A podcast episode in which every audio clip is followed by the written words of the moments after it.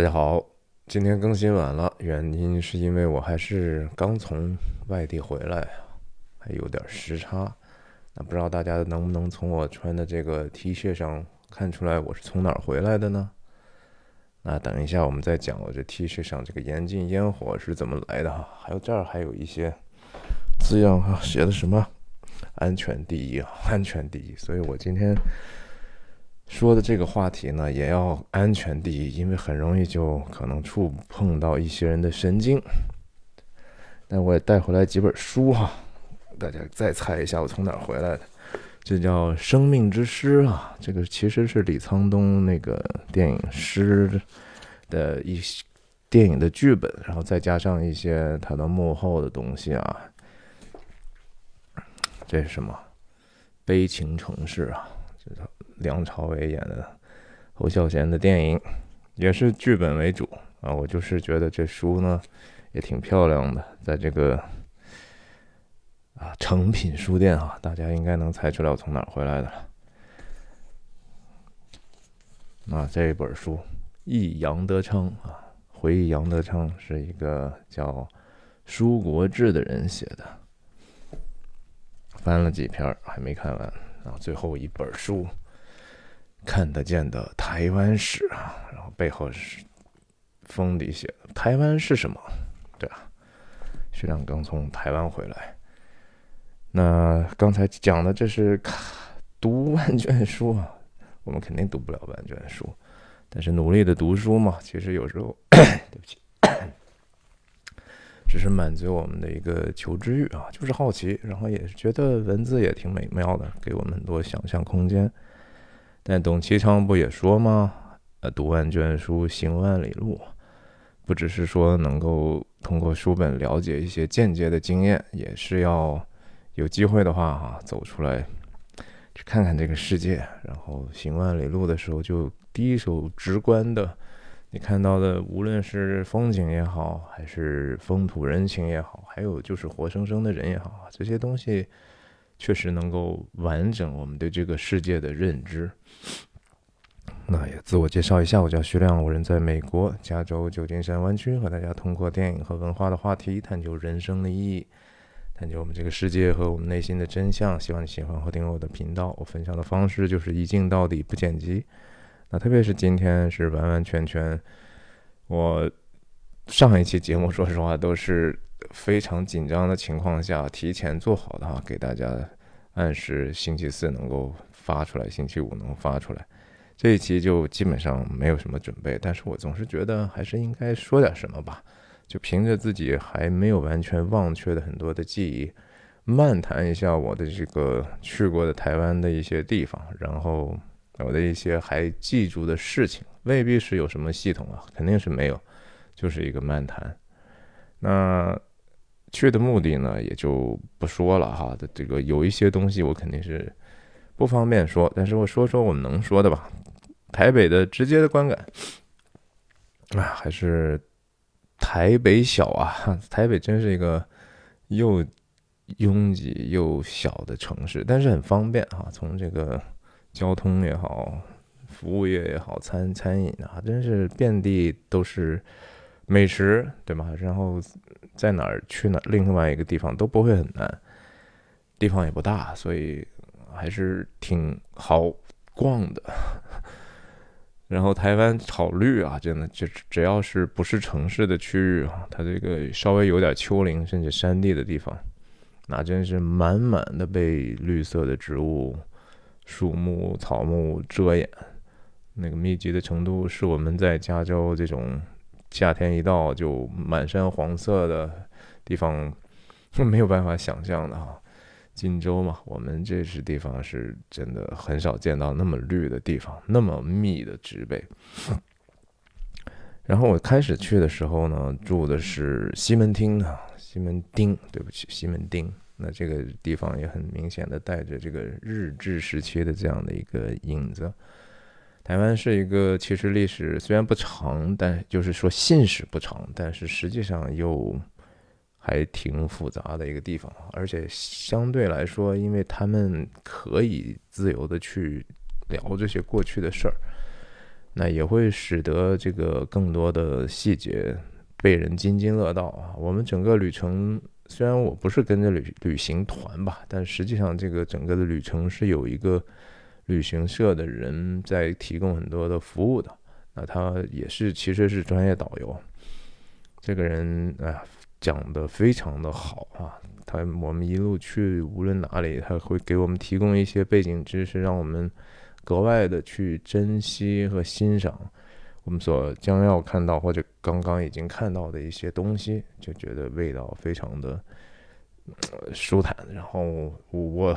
可能跟大家分享的也是 很多东西道听途说，有可能很多就是这个导游先生告诉的。那毕竟这就是我的认知嘛，我我不并不是台湾的专家，更不是历史专家，对吧？这只是我的一个个人的游历。那西门町的时候，首先那是一个老城区哈，那个地方是以就叫万华区嘛，也就是大家知道有一部原来的电影还挺火的，是那个赵又廷和阮经天演的，叫《蒙嘎》或者是《蒙甲》，它其实是什么巴塞语当中其实是关。就是一个船的意思，但那个地方为什么要叫用这样的一个地方命名？它因为就是原来那个地方就离海海比较近的一个水道，我不知道是淡水，应该是淡水河，所以商贸比较发达。那地方曾经是在清朝的时候是台湾的三大港口之一哈，台湾三大港口当时是台南，然后。彰化，彰化外面那个叫什么地方？叫想想，鹿港。对，就是罗大佑还唱过一首歌叫《鹿港小镇》嘛，鹿港。然后剩下就是这个蒙甲，或者是蒙嘎，或者是后来就翻译成呃变在台北比较成熟之后，它就变成了一个呃叫万华区。那它地方呢也有一个叫剥皮寮的地方哈，也也那个地方就是拍那个蒙甲电影的一个取景地，所以还。还被这个市里头列为可能重点文物保护单位啊，反正它历史算是比较久的一条街啊，在台北来讲呢，就是比较久。西门町就是年轻人非常喜欢去的一个地方，到处都是各种摊儿啊，各种打卡地啊，各种就是网红必去的这种美食店，无论是卖奶茶的还是怎么样，有一些奶茶店真的是，嗯，大晚上都会排起来很长的长队啊。我也不能免俗哈，排了一个，呃，反正我也对吃喝其实完全没什么学问，我只是想体验一下这种文化，挺热闹的。然后那个西门町还有什么美国街哈，我还戴着我非常美式的那种棒球帽在那地方想混一混，结果我真的不觉得那地方跟美国有一毛钱的关系，只是叫美国街。它那个地方还有一个叫电影街的。就是有很多的电影院啊什么的，但是嗯，还是不是特别能够明白为什么会这样取名字。我是早晨很早就到了嘛，因为坐的这个中华航空的航华航的，就是他一大早就会到，到了之后街上几乎没有人。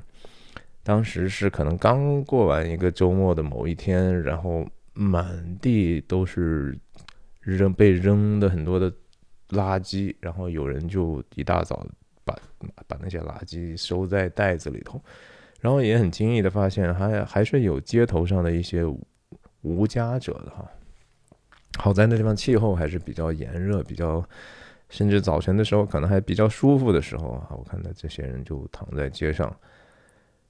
然后大早晨就有已经五四五五六点的时候就已经有人出摊儿了，出摊儿然后卖这种。就什么小小小饼啊之类的，我忘记叫什么葱花葱油饼吧之类的，还真挺好吃的，又便宜。我们这个从美国 加州湾区，我相信去了其他世界大部分、绝大部分的地区，都会觉得啊，人家其他地方为什么物价就那么便宜呢？我们这儿为什么什么都那么贵呢？没办法啊，这是一个 bitter sweet 的一个事情。但是确实，那个街头摊儿，我觉得吃的东西很多的时候，感觉比饭店还更好吃一些。当然，我后面也住了一些，因为这个行程的缘故，我们受邀而去的嘛，所以住了一些很蛮蛮好的地方，比如说台北的万豪和这个叫大仓九和一个日本开的日本人开的一个五星酒店。那万豪、万豪和大仓九和都是五星级的酒店，都是早餐也很丰盛啊。特别是大仓九和的那个早餐，有一些日本风味的东西，哎，确实非常好吃。然后这些酒店都是有直接顶楼的这种露天游泳池啊。在那样的一个台北的气候底下，早晨起来游泳还是非常非常舒服的。那我就还在想到，就是在台北，我也游玩过一些可能必然要去的地方哈。我首先是还是去了一趟所谓的中正纪念堂了，蒋介石的这个陵墓吧，算是纪念纪念堂。那那个地方附近本身有个很大的叫自由广场的嘛。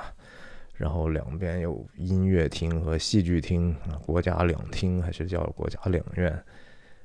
应该是两厅吧啊，反正走来走去的，就是没想到那地方的游客里头韩国人有那么多。后来我听人说呀，这个台湾的旅游现在主要是靠韩国人在支撑，韩国人是游客来源第一第一大的，然后第二大的是日本。啊在中正纪念堂里头，光那个带团的韩国导游，我就碰到不下二十个，那真的是乌泱乌泱一片一片的，大家都在说韩国话，一时都你就都觉得说这这这不是中正纪念堂吧？这是韩国的青瓦台吧？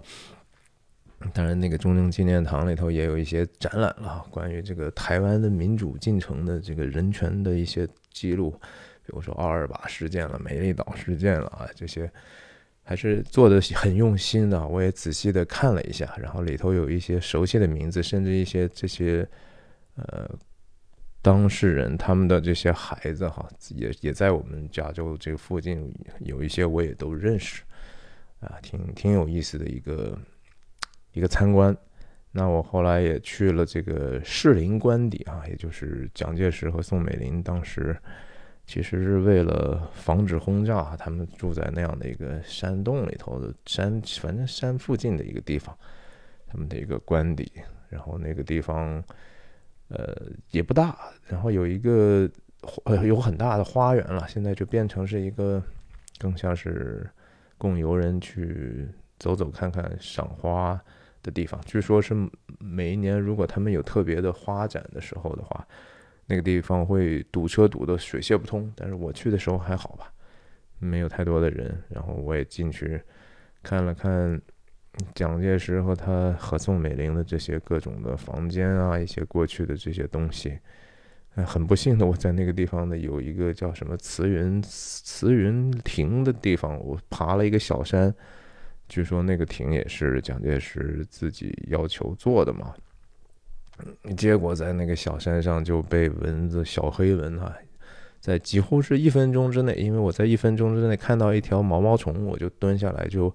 拿手机拍，就在那一分钟内我被叮了二三十个包，然后哇非常非常严重可怕。后来在剩下的旅程当中，我我到处都永远都会喷那个驱蚊剂的，还还去了这个台北的忠烈祠啊，也是为。中华民国捐躯的这些历代历世的，不管什么样的战争里头死的人，然后陆海空三军的啊，这个，然后我就是去的时候很不幸没赶上人家这个宪兵换岗，据说那是一个非常值得看的一个景观啊，而且他换岗的是说。三军一队是轮着来的哈，有时候是空军，有时候陆军，有时候海军。那个呃，服装上就是可以看到，我去的时候刚好是空军的在换岗，没有换岗，就是在那儿值班儿啊，都是很帅的帅哥，笔挺笔挺的，然后一动不动的大太阳底下，这个真的好辛苦啊！在这个中正纪念堂里头也有这样的宪兵，然后人们就是有的人还挺不礼貌的哈，想逗人啊什么的，我觉得不好。这个忠烈祠里头。让我觉得更不好的是说有一个我不知道哪国的网红哈，就是反正是一女的，亚洲女女的，然后在那搔首弄姿，在那不知道直播还是干嘛呢？就是在最里层的那个中列祠里头，我觉得人家都写了，在这地方你你你如果戴帽的，你都应该脱帽啊，就是总总是一个比较严肃的一个地方啊。他在那儿不知道干嘛呢？哎，不理解现在的这些人。然后当然台北的这个现代那一面呢，可能和很多的世界上，特别是中国大陆地区的那那肯定很多城市已经是比这儿，比台北肯定是更加的现代化了。然后你想台北曾经的那个幺零幺大厦，曾经是世界第一高的，但是后来。自从被这个迪拜的哈利法塔超过太多之后，后来又紧跟的被中国很多很多城市的高楼大厦都超过了哈，所以它现在已经排名第十还第十一了。然后其实台湾被超越的东西还多着呢哈。这个其实我我身上穿的这个高雄港，高雄港以前的这个仓库啊，以前那个叫什么太太仓库还是什么大仓库，我我。我实在想不起大大港仓，大港仓，大港仓里头，它现在都变成了这种文创的这种地方，所谓文化创意的产行业，有很多服务业，然后那地方也有一个叫台北什么流行音乐中心啊什么的。啊，所以高雄港那也曾经是世界三大港口之一哈，那后来现在已经排到第十，不知道十三还是十六了。就是中国的港口到后来一个什么天津港、上海港、宁波港、深圳港还是广州港，不不不，反正特特别多，一下子就被超越到，它已经没什么事情可做了哈，甚至很多地方都真的没什么船了已经。所以改行了吧，就就得他他就得转型了嘛。然后还去了这个幺零幺，当然也去了那个楼顶啊。然后大大晚上的看了看夜景，确实不大的一个城市，也灯火也没有那么那么明亮和华丽了。嗯，然后也是韩国人挺多的那天晚上。非常意外，那个幺零幺底下倒是有一个公共车的一个景点啊，我走近一看是吉米，就是以前那个画那个漫画的，他们叫什么来？当时吉米那种叫插画还是叫什么绘本？对，绘本，picture books，绘本啊，其实就是漫画啊，嗯，然后吉米画那个叫月亮公车啊，在那里头呀，有人可以随随便便进那个，真的是一个。公车大小的地方里头有很多他作品的一些采样，还还挺有意思的吧。我大晚上去可能感觉更更有情调一些。然后也去了什么台北的小巨蛋哈，但确实是感觉你这个比办演唱会的地方，我一去了刚好什么徐怀钰啊，徐怀钰的演唱会，我说这个 好好老的一个名字了。但是也确实没有太多的感觉，就是落伍了，对吧？它不是那么现代了，然后它同时不具有那样的一个历史的沉淀的东西，所以你就觉得它，呃，新不新，老不老的，好像也挺没啥意思的吧？那其实让我其实印象最深的台北的，等等一下讲这个台北故宫哈，最印象深刻的其实是各种民间宗教的这种。敬拜场场所就是各种庙啊、宫啊，哇塞，那个是我我知道台北、台湾的这种拜拜文化啊，他们是很喜欢去上香啊、求签的，但是我没有想到是这么火爆啊。然后我早晨有一次去了这个，也是在这个万华区的蒙甲附近的这个叫龙山寺啊。一大早晨啊，七点左右的时候，远远的我就听到了人们这个诵经的声音。嗯，大早晨那么早的时候，哇，就一群主要是以老年妇女为主的啊，这个香客还是信徒啊，他们大大部分就捧着一个这样的有大字的这种经书还是什么的，就哎呀，那个场面是着实是让我很。很 意外，然后也我也觉得很好看，我就观察了很久，我也拍了很多视频和照片，就是今天我也没时间去整理，慢慢以后再有机会再分享吧。我也要这些东西也也说不定我会做成一些其他的节目哈，然后但只是不是在我个人频道里发，因为我还带着一些公务去的。总之就是那个香火非常的旺盛，然后人气非常的多。然后我我相信这地方也都蛮香火钱也收的挺好的，所以里面的装饰也非常的华丽，颜色也非常的绚丽，各种各样的各方神圣啊。当然，在台湾的这个主要的这个民间信仰是以妈祖应该是最大的哈，妈祖是最大的，因为妈祖是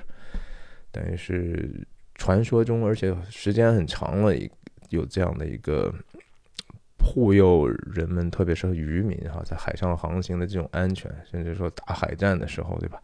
各种各样的传说啊，让让这个妈祖地位非常的重要，很多这个庙的这个主神，无论是说。我相信是什么慈幼宫啊，这些东西都是以妈祖为主神的，其他的那个都是妈祖身边还总是有千里眼、顺风耳啊，这也是我没想到，千里眼、顺风耳经常出放在非常重要的位置上，但是本身他们就长得就是鬼一样嘛，对吧？青面獠牙的，呃，然后。像什么儒释道这些，经常都是合一的啊。在台湾的这种信仰里头，基本上所有的宗宗教的庙啊，除了这种主流宗宗教啊，比如说真真正的，呃，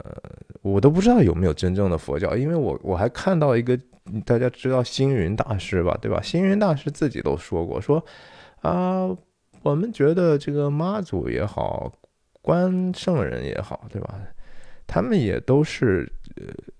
信佛的啊，他特别是提到妈祖，他说妈祖本身就是佛教徒，所以我们觉得在佛教寺院里头去供一个妈祖也未有不可。总之就是台湾的这个宗教呈现了一个非常宽容哈，然后就是好像大家都是一家人嘛，无论无儒释道呢，无论是天后孔圣人，都可以的，呃，只是说可能。很少，但是也不是没有，有一些地方甚至会供起来这个耶稣、摩西和亚伯拉罕啊，这是非常少的。但是就是更更多的，当然人家会觉得你们这些一神教的实在是太排斥性太强了哈，你们怎么就不宽容呢？你们就应该大家都是神嘛，对吧？何必强调你真我假，你是你你大我小？他们会排大小，但是因为总体来讲还是。还是，其实你也不能说那完全是中华文明，因为首先这个，你像比如说观世音，这本身也不是一个中中国大地上出来的东西，对吧？它还是一个梵文的一个来的东西嘛。但是就是只要说大家宽容，那就行，大家就都能够共生啊，非常共生的有趣。有时候就是你一个明显的。呃，妈祖庙，但是它旁边会接连的连着的建筑，它会建几个其他的庙啊，然后那个偶像之多啊，真的是我，比如说在这个著名的饶河观景夜市旁边有一个叫什么来着，好像就叫慈幼宫吧，哇塞，我大晚上去了，我真的把我震惊了哈，它是一个回形的这个结构，就是你你绕的话，它可以绕这个主建筑一周的。然后它第一前头有一个殿，然后后面有一个更大的殿，是五层啊，真的是五层，而且五层你都能上去，每一层都会有一个主主敬拜的一个神明，然后旁边都是满满的各种大小的牌位也好，还有雕像也好，然后每一层都还有人在拜，呃，非常印象深刻。然后你确实，你从一个建筑的艺术来讲，那些屋檐呐，有时候那些。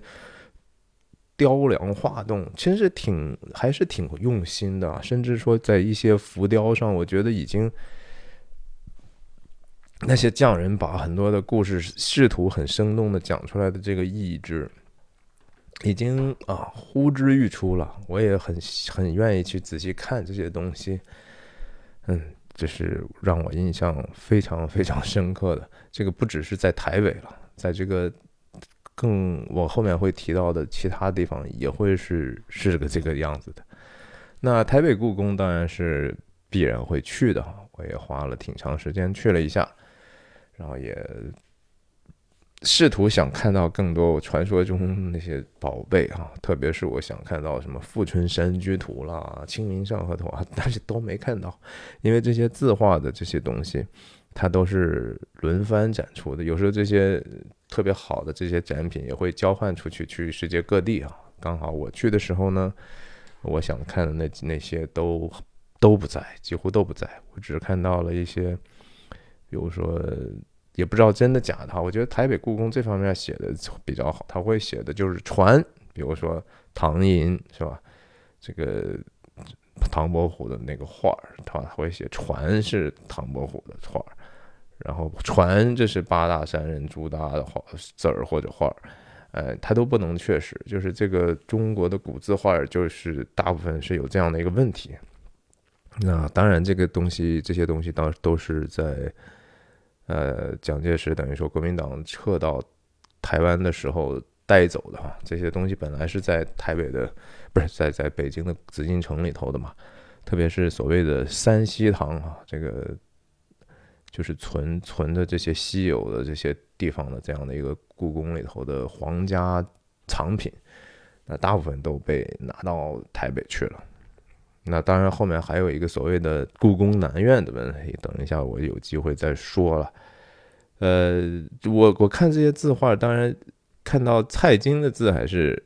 确实是以前好像在上海博物馆也见过，还是没有。反正这一次还是印象很深刻，就是蔡京的字非常的华丽哈。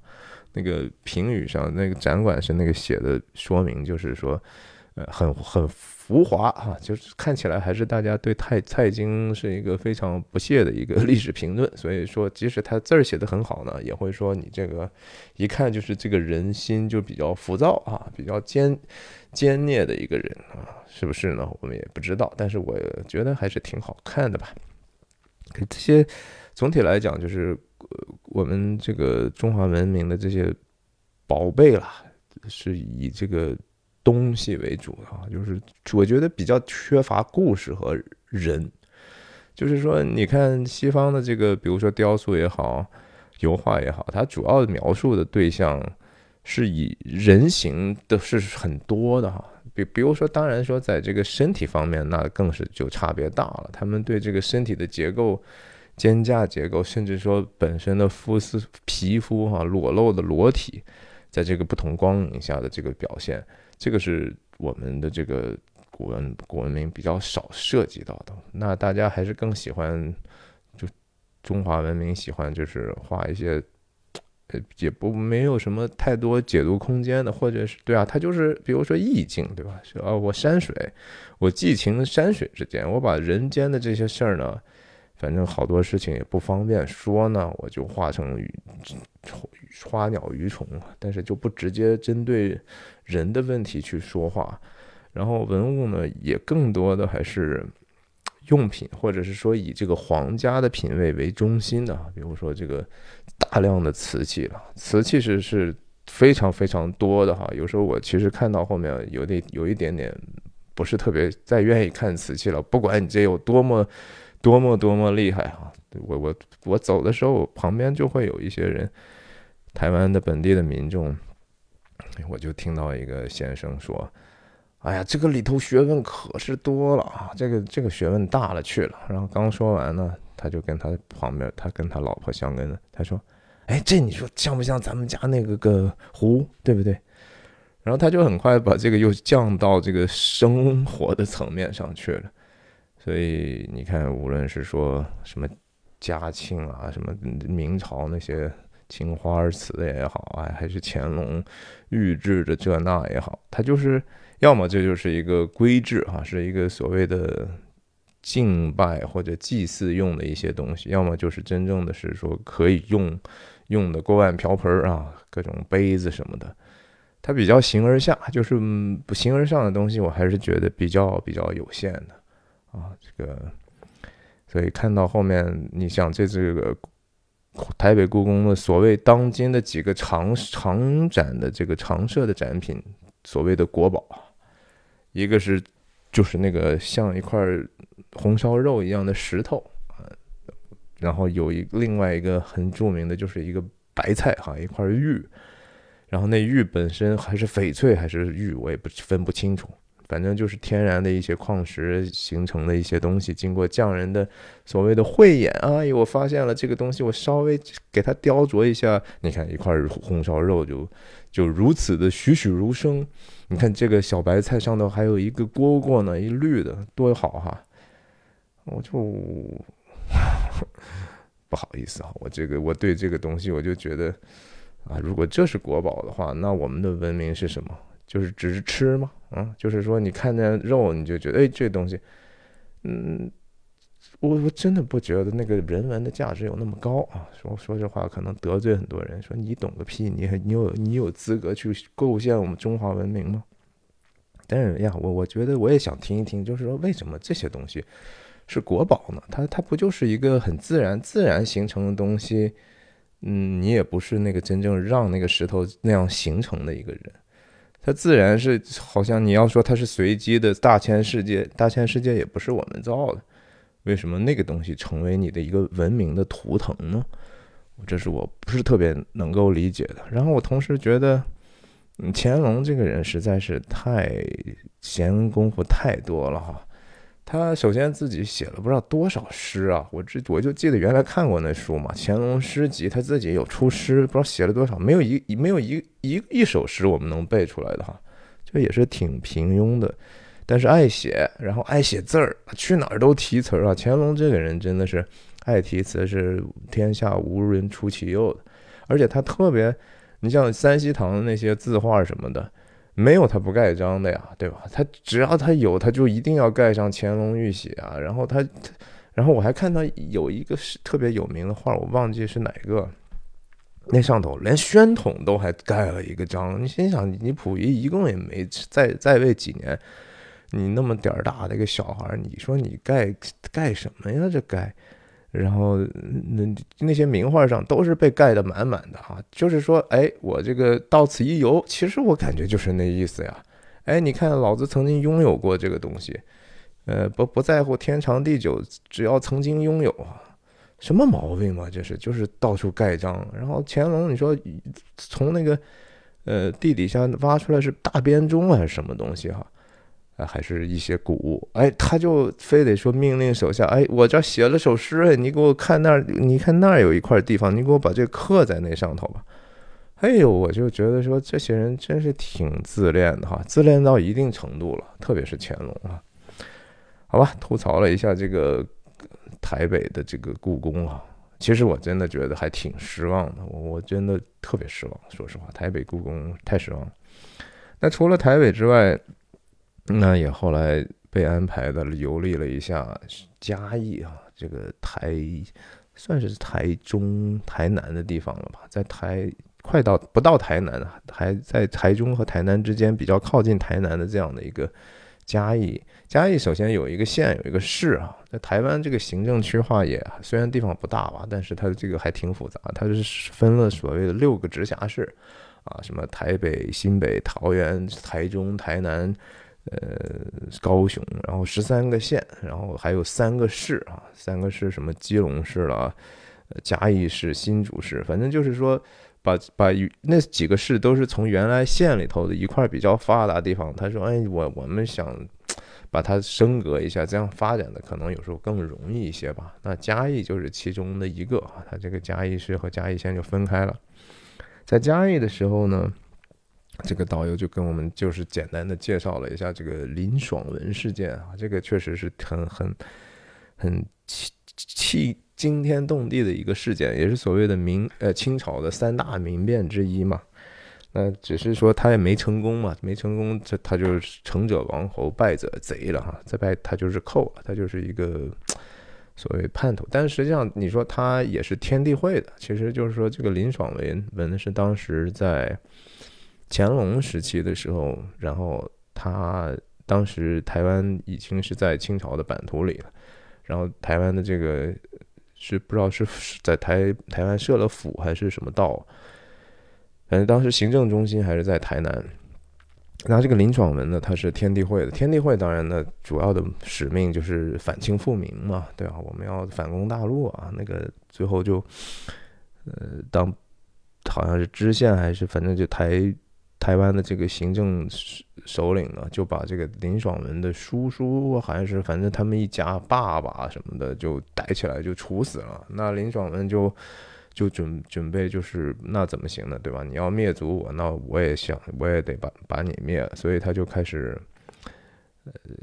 等于说叛乱，叛乱之后影响还挺大的，然后攻克了台湾的几乎绝大部分地区，除了这个嘉义和这个好像是台南的那个区域之外，就就基本上都是他们地盘。但是他们就攻来攻去呢。嘉义本地呢，原来那个地方叫叫什么？侏罗县，侏罗哈，不是那个真正 pig，啊不是那个侏罗，是那个诸般智慧的诸，然后罗就是罗汉的罗，侏罗县。侏罗县的这个当地的人呢，就非常的英勇的，就是说我们坚决不让你去屠城哈，我们不能允许你们这样的反贼去搞坏我们的生活，所以很英勇的去对抗。结果最后林爽文就没有拿下这个诸罗县。那最后乾隆在一段时间之后又派增援，然后给这个台南解围，然后最后把这个林爽文就生擒了哈，抓到之后凌凌迟处死。那林爽文当时当然也有盟友了，还有另外一派的，反正也在都失败了哈。那后来乾隆就是说：“哎呀，这个人民很英勇啊，要嘉奖这些义士啊，这些义举啊，所以就把这个诸罗县就改名叫嘉义县，一直一一直到今天啊，这个是从乾隆下来的。那当然，这个平定林爽文这个台台湾的这个叛乱事件呢。”也是所谓乾隆的十大武功啊，十全十全老人嘛，他是十全武功之一嘛，就是他五十次军事军事行动都他他们官方都说成功了哈，有一些其实是你也说不清他到底是胜没胜，其实胜了也是惨胜啊，那个代价是非常非常大的。说白了，清朝的。国运难道不是康雍乾之后就慢慢就不行了吗？其实乾隆这一辈子真是其实是留下了很多祸患的哈。他打的那些仗，什么大小和卓回变，然后这个准格尔之战的两次吧，好像这个四川什么阿坝地区的。那些土司哈也打两次，然后台湾这一次啦，什么去缅甸还是柬埔寨去打了一仗啊，其实都非常非常的难。很多的时候那个损兵折将啊，直接那个最高指挥官的那个整个领导层就全部死掉的，都都是有的。哎，但是就是为了他这样的一个荣耀吧，他个人的一个十全功夫啊，十全武功。哎呀，我那就这样了，那。在嘉义呢，我们去了就是所谓的故宫南院。那故宫其实原来没有什么南院，你想想，本来台北故宫那都是后建的，但是因为它是一个所谓的民主政治的体制哈，那大家有什么话就直接就开始不满就不满，说我们就不不能怎为什么台湾的事情都是你们北边的说了算呢？对吧？特别是台北最后当这个蒋家去了之后啊，什么事情好像都是。以台北为中心，那你们那儿什么都有，我们这儿能不能也给我们点东西呢？那后来慢慢的就，哎呀，那就说行吧，那你们也给你们弄一点文化的东西吧。故故宫，反正我们这个馆藏六十几万件东西呢，对吧？分一分也是可以的，也能够让人民能够更多的去欣赏这些古物。那这个就竞标啊，一开始的时候可能什么台南了。高雄啊，这些地方，台中啊，都在竞标，是吧？来我们这儿，来我们这儿，那最后这个嘉义胜出了，那在这儿弄了一个故宫南院，那这个也其实嗯花了挺多挺多钱哈，然后这玩意儿肯定是不能不可能盈利的了，对吧？现在肯定还是一个需要去政府不停补贴的地方，那故宫南院就也还行吧，就是反正走马观花的看了一下。有很有一个专门是这个佛佛佛头啊这些雕像的这种展展览，呃，这个从反正从嘉义从台北到嘉义呢是坐的也是他们的高铁嘛，我相信这个速度应该和国内差不多吧，都是每小时差不多三百公里左右，也确实还挺快的。嗯，比较有秩序啊，就是没有人在车上说话啊，没有人在说车上打手机，没有人在车上把这个手机声音打得很大声啊，这是比较还比较好的一点吧。也许是我没赶上，也许也有低素质低的，我我那趟还行。然后去了，后来就去了台南啊，去了台南之后呢，台南其实是台湾这个历史最悠久的古都了。那它原它有一个叫安平区的，其实就是就是就是郑成功啊，国姓爷啊。郑成功这个当时从荷兰或者是说从东印度公司手里头把这个台湾光复啊，这 是台湾光复过好多次啊，这其中只这只是一个比较显著的一次。那台郑家郑成功的这家是本身就是可以估估计够学者研究一辈子了哈。做视频，我估计做个一万期都是可以的，但是我们嘛，就是随便聊聊而已。郑成功他父亲不是郑芝龙嘛？郑芝龙也是当时要，对不起，那主要反反正长话短说吧，就是说郑成功也是要反清复明的嘛，对不对？他就当时在在这个。等于说福建沿海没有得到太多好处之后呢，就说那咱们往哪儿去呢？就去福尔摩沙哈，这个大元或者大元台湾哈，就去往那边去了。其实台湾原来叫大元啊，大元大元台元大元台湾台湾，就慢慢就改过来。好多好多地名，其实你要听导游讲，那真是挺有意思的。比如说高雄啊，等一下再讲高雄。然后就去了台湾之后，当时荷兰人占的那一块地嘛，现在叫安平古堡。呃，其实荷兰人怎么叫的我忘记了。那那时候台湾人叫他们叫红毛，对吧？什么都是赤赤毛或者赤红毛啊，就是看荷兰人就是那个样子嘛。东印度公司当然是个奇葩了，就是大航海时代或者地理大发现之后，这些就是。整个的世界其实是连成一起的，好多好多事情都是不是孤立的事件，而是说一个人类整体的互动的一个结果。那东印度公司首先并不是荷兰政权本身，但它是由十几家的这种贸易公司组成的这样的一个拥有自己的主权的一个实体啊，它甚至有有这个军队，对吧？有这个和其他的主权国家宣战的这样的一个权利，想做做贸易嘛，做生意，然后。结果就是也是挺难的，好不容易在这个到处受挫啊，让葡萄牙他想打澳门也打不下来，葡萄牙人也挺厉害的，最后好不容易在台湾占了一块地方，建了一些堡垒。那他们当时主要是销售这个鹿皮，台湾当时为什么叫很多地方叫鹿港啊，鹿鹿这了鹿那？因为台湾原来曾经的那个鹿的数量是极其惊人的多。好像是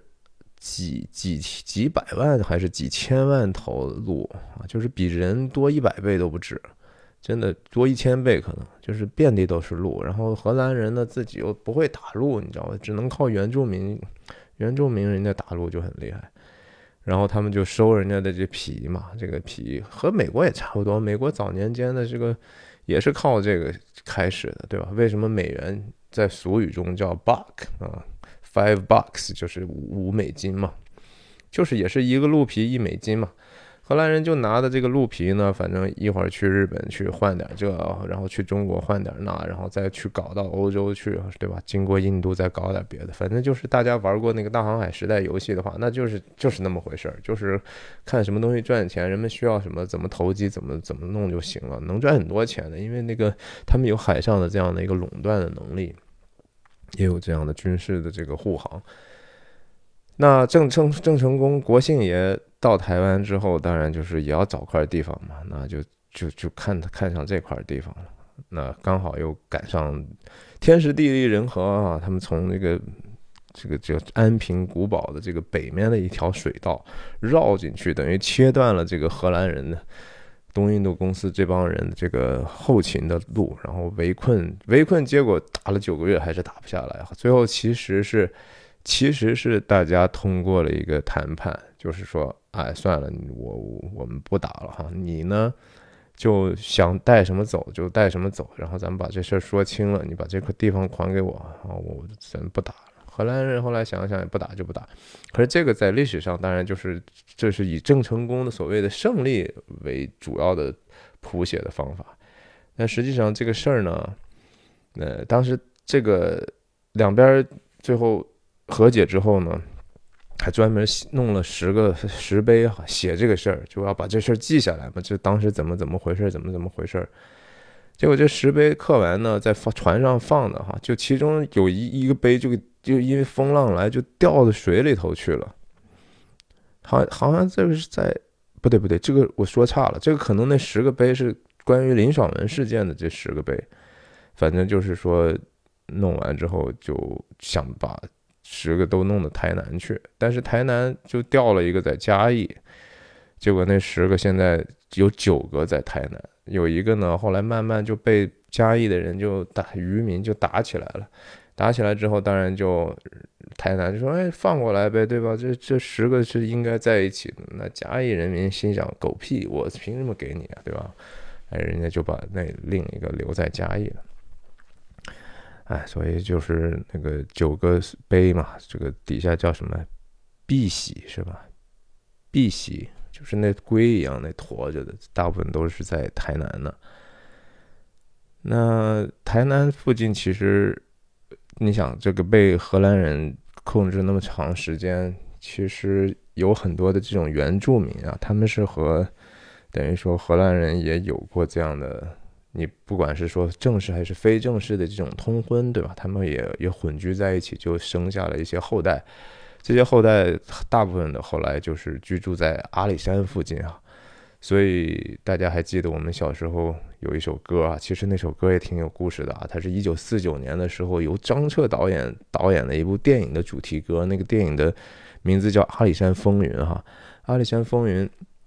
那首歌唱的怎么唱的？就是高山青，绿水绿水长，哎，不是高山青，涧水蓝，阿里山的姑娘。美如水啊，阿里山的阿里山的小伙壮如山，是吧？大概是这个意思。那里头为什么是阿阿里山的姑娘美如水啊？他其实也是因为就是他们是荷兰混血啊，就是那个导游跟我说的，就是他确实个子也高，然后皮肤白皙，然后眼睛呃非常的美丽。他是不不太像是原来的那个台湾原住民那个样子，跟跟这个中华的这些我们的这些人种又不不一样，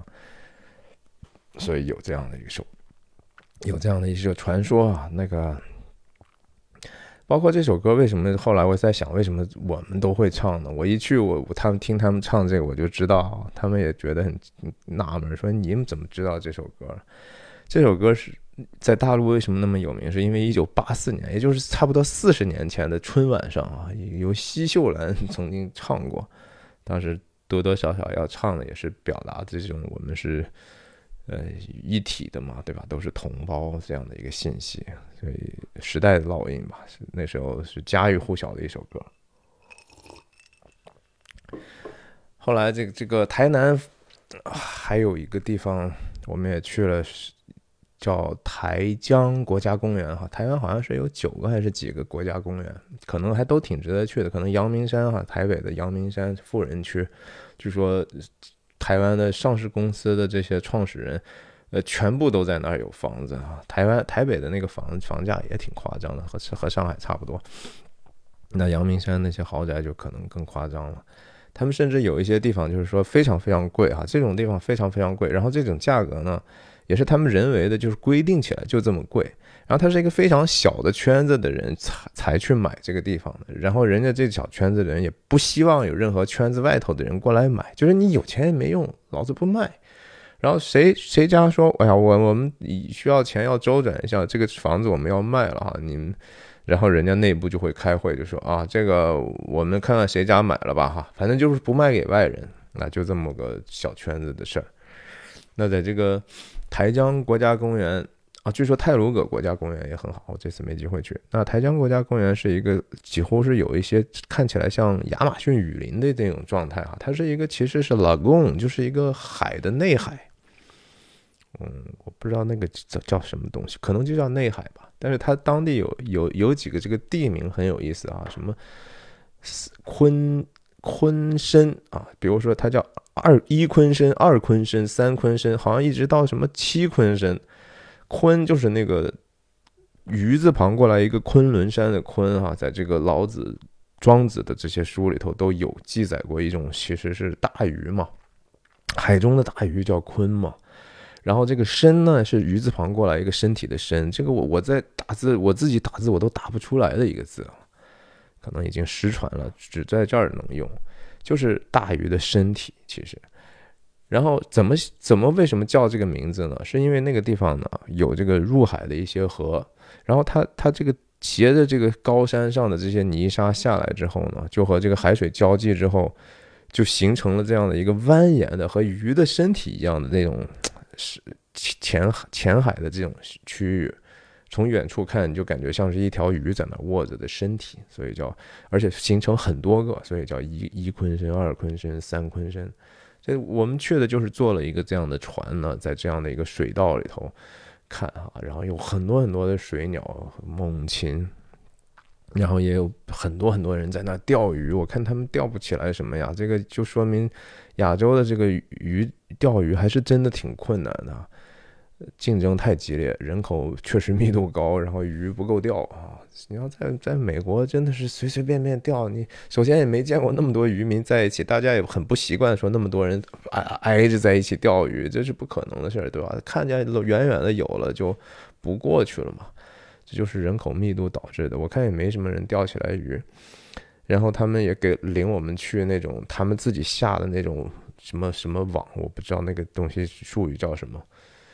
呃，然后捞起来也也是只有一个螃蟹、两个螃蟹那么点儿大的小螃蟹，啊，但是整个的那个解说也是很有意思。那个，哇塞，那个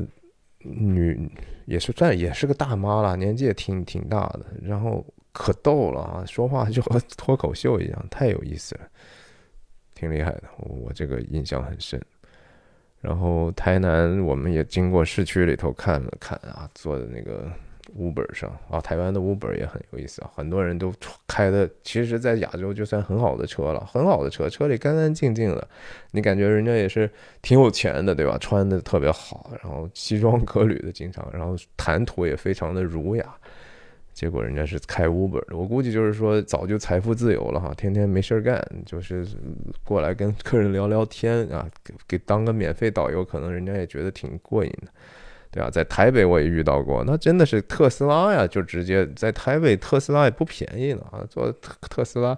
我一来我说哎呦，我说很幸运哈，能能叫到一辆特斯拉。结果人家说啊，我也很幸运能接到贵宾啊，特别会说话。他们那个服务业的这个专业水平真是高，而且你感觉他们还真的是用心在服务哈，微笑服务就不用说了，那就底线，在人家来讲就是啊贵，他们特别喜欢说一个贵宾啊，就是他都不是说您，就是直接说贵宾怎么怎么样，怎么怎么样，我还有点点不太习惯，哎，但是真的是厉害，然后是感觉一个一个的都是。就什么富藏五书哈，就是什么都懂，然后给我们讲。你看台南啊，这个是什么日据时时时期，然后他们谁谁谁建筑师，然后他的这个图纸在什么什么三个地方都是这样的一个呃样子。然后这是成国立成功大学怎么怎么回事啊？这个楼是怎么怎么一个来由？一路上给我们讲，那就是一个普普普通通的一个 Uber 司机啊。哎呀，我还觉得印象相当的深刻。结果从台南，后来我们再往南下，就去了这个高雄啊。高雄原来的这个名字是叫打狗，打狗就是就是真的打和狗。那关于这个名字来源，其实也是争执不下哈，很很多很多说法。但总体来讲，你这个并不是一个特别好听的名字嘛。那这个高雄实际上是因为那个 Taco 这个名字呢。日日本人后来占领台湾之后呢，就就和他们的其中的一个地名还是名字，就听起来它就是日本这这个片假名里头的高和雄，又高又雄壮。哎，其实这个放在汉字里头确实挺文雅，也挺好听的一个名字嘛，对吧？还真没有其他地名叫高雄，所以这高雄的这个名字的由来，好像在万历年间就。就开始这个地方就开始已经有有这个现代文明的痕迹了，所以我这个 T 恤也是在这个昔日的高雄港的这个牌子就是这样的，严禁烟火。那个地方刚当天我们刚好赶上有一个音乐会，卖啤酒的年轻人，然后年轻人那么热的天气，排在那个大大太阳底下，哇塞！我真是觉得这些年轻人太太执着了。我我在那站大概一分钟，我就受不了了，我真的受不了了。然后也街头上很多卖啤酒的，台湾的啤酒可真的不怎么好喝啊！这我觉得。跟美国的比都还是很差，还差差很多，更不要说可能跟德国啊，反正就是差强人意，差强人意吧。然后我还走着走着，然后走过一段那个五金街哈，那个地方原来就叫五金街。我看那个历史呢，就是原来高雄港主要是靠这个，有一段时间是世界最大的拆船中心就是那全世界的那不要的船呢。都被台湾的这些商人就拖回来，拖回来就拆呀。那船船上只要能用的东西都给我给我拆了啊。那废旧金属回收，然后各种仪表能用的继续放在其他地方用。啊，这是个当时台台呃高雄的重大的一个生意啊，全球的拆船中心。好像我们这儿还有还有人，他们就是这个拆船船拆船王哈，不是王船王，拆船王的这个后代啊。挺有意思，挺有意思。然后在高雄呢，我们吃就被啊台首先吃论到吃哈，台湾真的是呃没得说，又便宜又好吃啊。街上那些小吃种类极其繁多。嗯然后其实吃也是一个非常非常重要的文化啊，里头能够表达很多很多不同的东西。很多其实如今的美食呢，都是因为原来这个其实生活条件还是比较艰难的时候，人们通过劳动人民通过自己的智慧哈，希望能够让自己过得稍微容易一点，发明出来。比如说这个肉燥饭，或者是那叫什么卤肉饭，这是两个概念哈，是有微小差别的。但是其实当时出来是为什么要用那样碎碎的肉盖在米饭上？是因为很多的这种其实不太好的肉，你扔了又可惜，然后老百姓就觉得舍不得，因为它便宜，就想办法怎么做能把这个原来那个不太好的味道给它遮起来哈，而且看起来还是可口的，就发明了这样的一些做法。然后你像这个在。台南，台南是真正的美食中心，连台湾人自己、台北人都自己都说说啊，你要是说吃的话，我们和台南是没办法比的。高雄人也会说说啊，要说吃的的话，还是台南比较好啊。我这这是就是大家对台南的那种美食是如敬仰之情，如滔滔江水绵延不绝呀。我们在台台南当然吃的很好了，然后在高雄呢有。带我们去吃那个叫客家客家的风味的这个饭，客家风味。所谓什么叫客家？首先说说，这就涉及到其实人的这个身份认同的问题了啊。你要仔细看呢，要大的方向来说，首先台湾有所谓的原住民，原住民本身就各种各样的族了，很多的这种族他们是死对头，他们是可能从来见了面就互相。杀戮的也是，就和美国的印第安人啊，他们的部落之间就是就是杀嘛，那那没抢地盘啊，抢地盘，人是如此的在意自己活动的领域，侧卧之榻，岂容他人安睡哈，在大家没有一个共同文明的基础下，那当然就是打打杀杀了，天天打呀，嗯，然后有这些原住民的各种的人，那后来就有了所谓的所谓的叫什么本省人，本省人是什么意思呢？其实就是原来的这个。明朝之后，所谓的漳州府和泉州府，然后甚至福州府啊，这些，他们就有一些人就去了嘛，甚至在再往前之前就已经往东渡去了，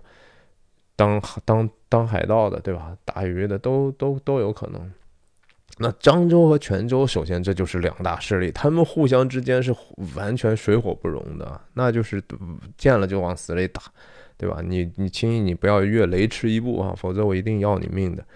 所以漳州和泉州的本身就经常发生械斗啊，那真是械斗，就是要把你赶跑了，这个地方下打到你不敢来为止。那其实漳州、泉州他们内部还有继续分化的情况啊。你像比如说刚才提到的这个蒙甲、蒙嘎这个地方，就曾经是我记得是漳州的。三大势力啊，不三三个不同的县可能来的人，他们就是互相其实是不打交道的，那都是视为水火的，所以他们各自拜各自的一些偶像和神，比如说啊，一一个就是主要是拜他们妈祖，另外一个可能就拜拜另外一个，最后就是说还是在每一次械斗之前呢，其实出发点都是这样的一个民间敬拜的地方，比如说就是从这个这个这个什么龙寺，啊，刚才讲到这个台北那个叫谁，想不起来了，反正就是从那儿出发，要去去去把对方打走的啊，这个。相当相当有意思。那提到这个，是我刚才讲到说，这是叫本省人啊。这些本省人就是说所谓的闽南的这些族裔的，所以他们有台语啊，台语就是闽南语嘛。但是其实闽南内部打打成一一一片啊，其实他们是互相之间是有相当深的过节的。其实很多民间的这种宗派宗祠的这种东西，也能够反映昔日的这样的一个。互相打斗的历史，只是现在好多了嘛，对吧？哎，你说有没有间隙呢？还是有。然后这是本省人，然后本省人之后呢，就又又有了所谓的客家人的概念。客家人呢，就是说，只要不是说你是漳州、泉州的，你是如果是从闽东地方来的，或不是闽西啊，比如说山地来的那些福建人，或者你是从粤东，就是广东东部的，比如潮汕那些来的。那些人也有机会来的，其实就是说，在这又涉及到历史，就是说郑成功的这个所谓的明政哈，明朝他他还是继续打的明朝的年号嘛，然后最后又被清朝在康熙年间的时候有一个叫施琅的人啊，施琅，施琅曾经就是郑芝龙，等于说郑成功他爸把他提携起来混起来的一个人，但是因为郑成功后来。因为施琅做了一个事情，让郑成功国姓爷不爽了，然后就把施琅全家都给杀了。施琅就等于说投靠了，就投投靠了清朝了嘛。那在晚年的时候，六十六十岁左右的时候，然后他正好康熙在想的就是说，哎，有一些事情我们也许解决一下啊。然后施琅就成为这个提督，就去打打这个郑家，最后就几乎完胜。然后施琅也挺义气的，就是他也没有屠城啊，或者是说把这个清朝的势力就迅速的把原来的已经有的秩序打打坏哈。他还是就是说啊，我们就把这个地方想办法名义上管起来，还尊重人们原来的这样的秩序所以相对来说，他那个权力交接非常的平等平和。然后老百姓几乎没有觉得打仗就已经结束了，因为在外海打的水战嘛。所以施琅的这个贡献其实是有，施琅还是比较有宽恕之心的哈，在我看起来，他甚至登岛之后，他还去敬拜了这个，应该是郑成功的儿子的一个墓，就是墓还是说就是，反正郑家的一个祖祠堂吧。然后他去了，他还跪，他他就虽然说你你们把我家的都杀了，但是他跪在地上的时候，反正敬拜的意思是说。哎呀，反正你们家也曾经提拔过我，对我是有恩的。然后，然后我们也曾经一起，其实是反清复明的。但是后来呢，我们有各为其主，我也有我的家仇国恨啊，各种各样的很复杂的。但是我们就算了吧，哈，这个事情，反正恩怨就是一笔勾销吧，大概。然后据说听者哈都是无不动容啊，都是觉得说，哎，这个说的是真话啊。我们这些事情其实挺复杂的，不是那么简单的，就说啊杀到底就好了吗？啊，你现在如今你施琅反攻台湾，你是不是就把这地方全给毁掉才能解恨呢？哎，这这方面他还是做了一个正确的选择。那说白了就是说，施琅在在在康熙在把这个事情搞定之后呢？其实也就让他去管，然后他管的时候，就是说，你像我刚才讲的这个外省人的概念，或者客家人、客家人的概念，还没到外省人，就是说从这个闽西或者是粤东来的呢，他就基本上限制，就是他也是要考虑到本地的这些人的势力和反对的意见，就是你们来不要带家眷啊，意思就是说其实不欢迎你们，所以这些你你这个官方这么说，民间可挡不住，对吧？人家还是有时候会这个。客家人就来来这儿去讨个生活，那来这儿讨生活，你本来本地的这个漳州、泉州的，一看就是本来我们互相打，一看又有来外人了，那咱们就联合起来打他们呗，对吧？所以这就成了这个台语的这帮人和这个 客家人的这个又开始打，那客家客家人就也很很很惨了哈。一方面就是说平原上好的地方都已经被这个闽南人都占满了，那他们就往内陆跑吧。就是，但是你再跑得远点儿呢，又跑到这个原来原住民的这些骁勇善战的原住民那儿去吧，人家也会杀你。所以在这个平原和这个山地之间啊，找那种就是人不是很多的地方，没太没太多人愿意要的地方，找一块地方然后住下来。那他们他们要种田呢，就是说要走非常非常远的路啊。他们经常家和这个田园离得很远，可能要走一四五十个四五十分钟的这种山路才能开始工作。所以客家人呢，就是他们的早餐是非常非常丰盛的，这跟他们当时的这个历史有关系，因为他马上要干很长时间的活，要走很多的路，他一定要吃得饱饱的，然后并且路上要带很多这种碳水的这种干粮啊，这样不会说干活的时候饿嘛。那他们干的这么大的负重的这种呃负担很重的体力活呢，就要求他们有大量的盐和它大量的蛋白质，所以他们的饭呢就是比较咸。也比较油啊，所以客家人的饭就是这样的一个特点，就跟这些人文历史啊，包括人的这种经济活动、人的这种经济本性是有非常非常重要的关系。但客家人非常厉害的是说，他们。很注重教育，而且因为他们缺乏人力啊，所以他们有了女人之后，他们不会像这个原来的那些汉人，就是哎呀，我们家千金，所以赶快裹脚吧。裹脚是一个身份的象征哈，就是把脚裹成那种三寸金莲，这样他就不用所谓的干活了。那三寸金莲的这样的女人呢，就必须得有全时间去服务他的一个佣佣人嘛，对吧？佣佣人连上厕所什么的都得抱着去。原来刚刚裹脚的时候。所以客家人没有这样的豪华条件呢，他们的这个女人都是大脚的，也都干活，然后其实更健康嘛，对不对？然后所以台湾的那个时候，就是要娶娶媳妇儿就娶客家人，甚至这种说法可能延续了非常非常长的时间。那他们同时非常注重教育，在农忙的结束之后呢，全家一起学习啊，他就不是说说啊，这咱们就干活让小孩。找个老师给他们教就好了，他们全家一起学习，就是说我们也需要学习，大人也需要学习，我们也教小孩怎么学习。所以在这个台湾后来的这个教育系统里头，客家人是占了非常非常多的比重，他们的这个教育搞得非常的成功。那刚才讲的这是你想，这是原住民，然后本省人、客家人，然后再有新的概念呢，就是外省人了，那就是说，在这个呃。中华民国的这帮人，蒋介石这帮残部到了台湾之后，他们就成了，他们是是从中国各个地方来的呀，对吧？那些国民党的将士们，哪儿人都有啊，从山东一直到宁夏，到云南都有啊。那他们这就是外省人，他们就又开始对这个这个这这片土地的